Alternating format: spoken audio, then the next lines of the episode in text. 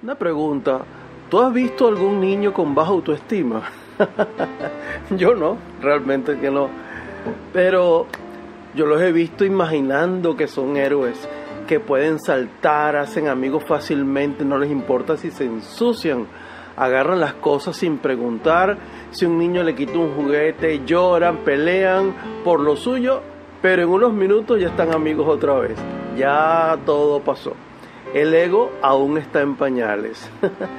Resulta interesante que los bebés y los niños jóvenes tienen autoestima de manera natural, pero a medida que crecemos, la vida puede hacer que ésta se vaya desgastando.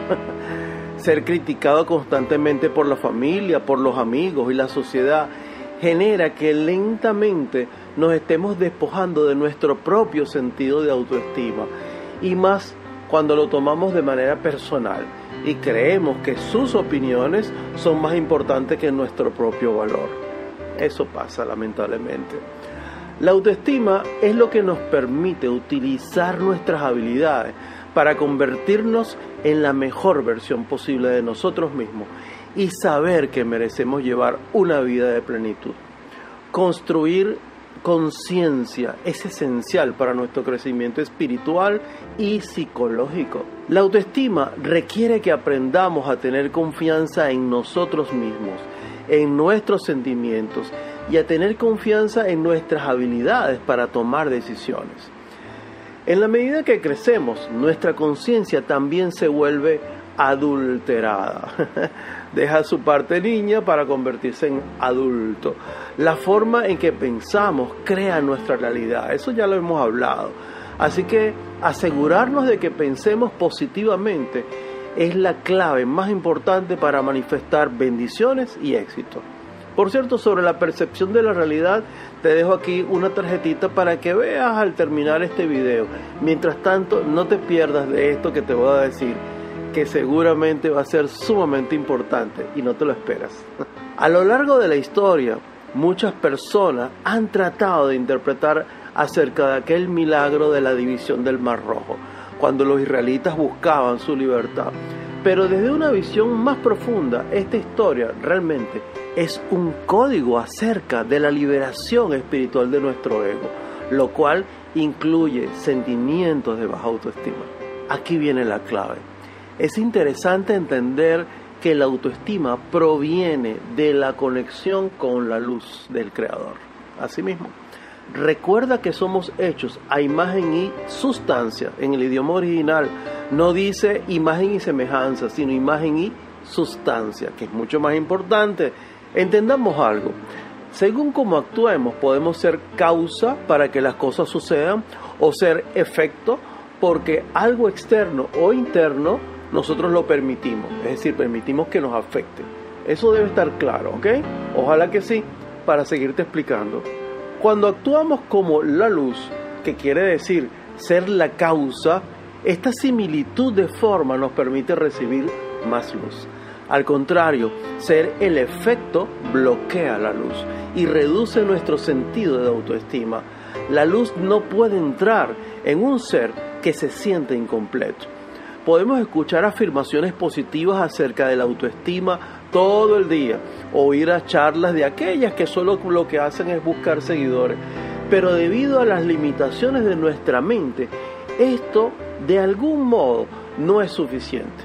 Necesitamos la ayuda directamente de la luz. Cuando dependemos completamente de otros para que tomen decisiones por nosotros, o buscamos aprobaciones de otras personas, nos convertimos en el efecto y no en la causa. Aquí no hay autoestima. Volviendo al evento aquel de la división del mar, Moshe llamó al Creador y éste le respondió, ¿por qué me llamas a mí? Diles que se arrojen al agua. Aquí el Creador lo que quería decir que necesitábamos llevar a cabo acciones positivas a través de nuestra disposición a seguir adelante con certeza en la luz. Nosotros podemos crear el milagro, entiéndelo, podemos crear el milagro. La autoestima puede derrumbarse cuando permitimos que otros tomen nuestras decisiones por nosotros. Al inicio esto puede resultar muy fácil y muy cómodo, pero al final se convierte en un camino difícil, porque siempre nos consideraremos a nosotros mismos como el efecto y no la causa de las cosas. Si las personas que toman las decisiones por nosotros desaparecen de nuestra vida, nos quedamos solos y con dudas. Este es un lugar muy oscuro entonces, en el cual podemos terminar y es muy probable que suceda si no estamos preparados para tomar las decisiones nosotros mismos. Hoy, decídete en encontrar más autoestima y también tener la certeza para dividir cualquier mar rojo en tu vida. Y para eso debes buscar conexión, siendo la causa para que las cosas pasen. Necesitamos comenzar sabiendo quiénes somos e identificando nuestros talentos y utilizar esos dones para cambiar la vida de aquellos que están a nuestro alrededor. Recuerda, se te han dado dones, talentos como parte de ti por confiar en que los sabrás utilizar. Yo lo llamaría confianza celestial en ti.